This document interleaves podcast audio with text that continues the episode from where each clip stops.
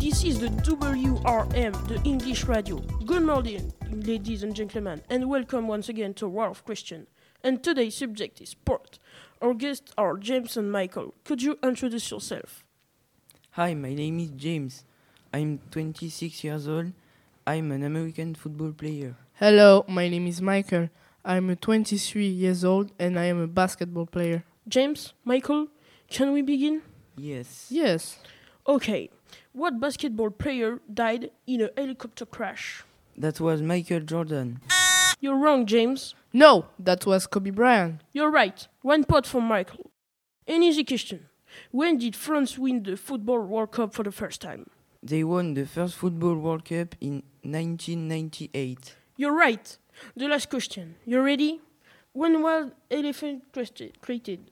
It was created in 1920 in Wayo. No, I was created in 1945 in Los Angeles. Let's check the score. Two to one for James. The winner is James. Anything to say? I'm really happy and moved.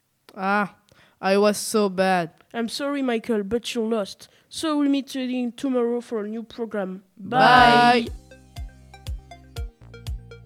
Bye guys. That was WRM.